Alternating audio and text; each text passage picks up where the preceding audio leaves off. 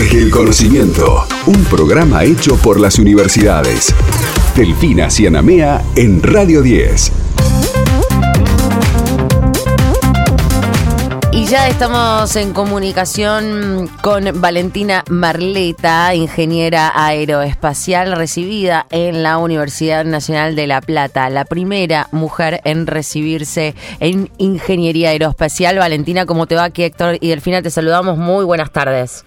Hola Héctor, hola Delfina, ¿cómo andan? ¿Qué tal? Buenas tardes, un gusto. bien, Qué, qué, qué, historia, qué carrerón eh, para, para arrancar, obviamente nuestras felicitaciones primero y, y después preguntarte cómo es que has detectado esta, esta pasión por el espacio y el universo, en qué momento de tu vida fue.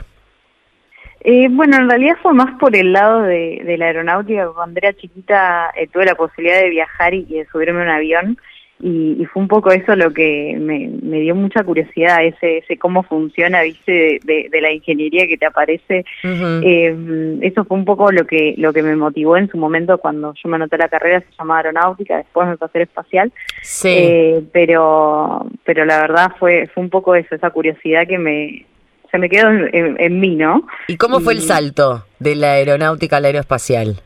Bueno, en realidad eh, la, la, carrera la, la, reemplazó directamente.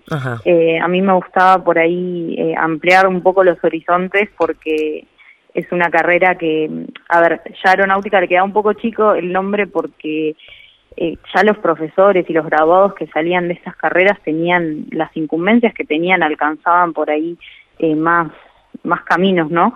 Por un lado era la parte espacial, pero eh, muchas otras industrias también, entonces es una carrera mucho más actualizada que nos, nos, nos por ahí nos, nos equipara en el exterior también. Claro, claro, Y es una carrera que también, eh, lo conversábamos al principio del programa, eh, está muy asociada eh, a los hombres, ¿no? Digo, también me imagino que desde ese punto de vista debe haber sido todo un desafío para vos en lo personal.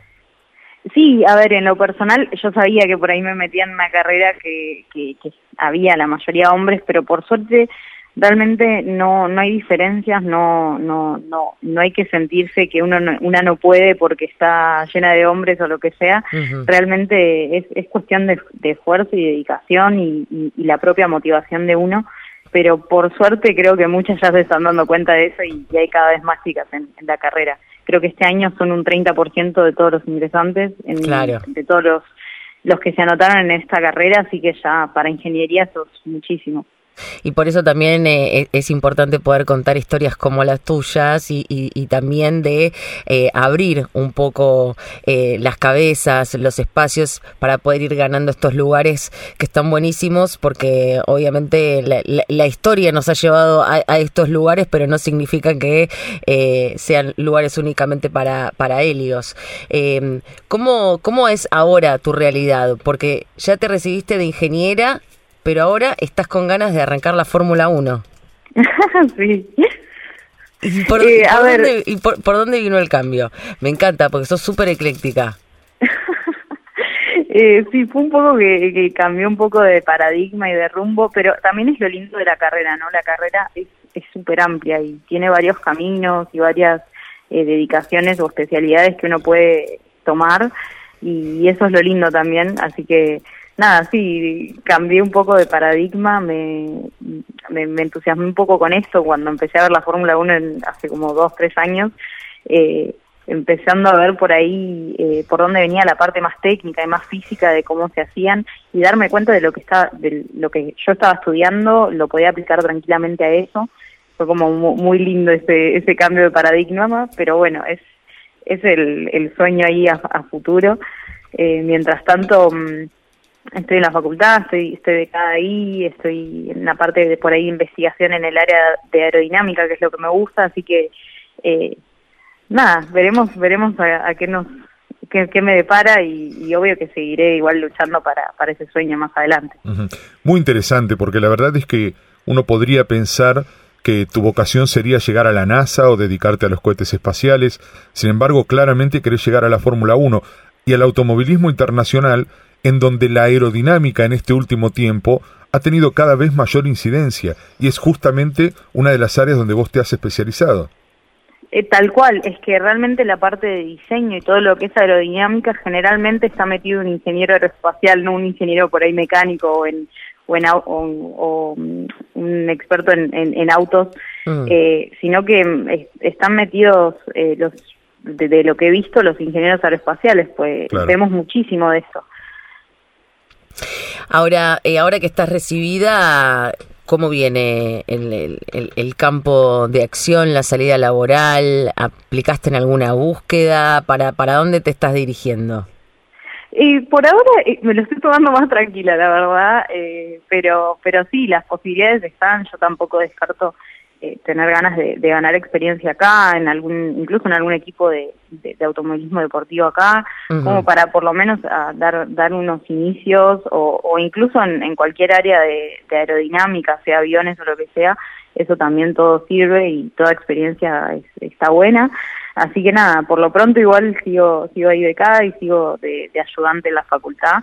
Eh, pero nada, por ahí más adelante la posibilidad está de especializarme un poco más, hacer un máster el, año que viene.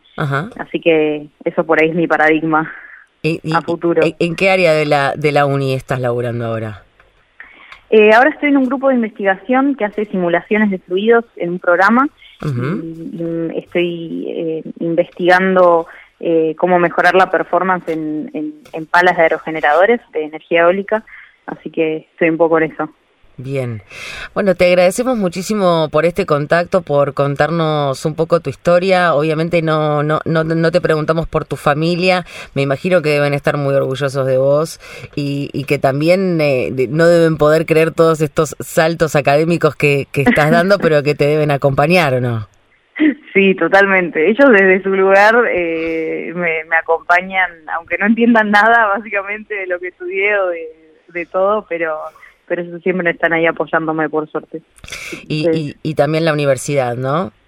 Sí, la universidad ha sido la verdad eh, impresionante el apoyo desde el inicio, ¿no? Desde la carrera, el apoyo de la universidad, de los profesores, eh, es realmente muy bueno y a destacar y que también puedas estar eh, eh, ahora eh, dando una mano ahí y, devolviendo también un poco del todo lo que te ha dado, habla también muy bien de vos. Así que te felicitamos, Valentina.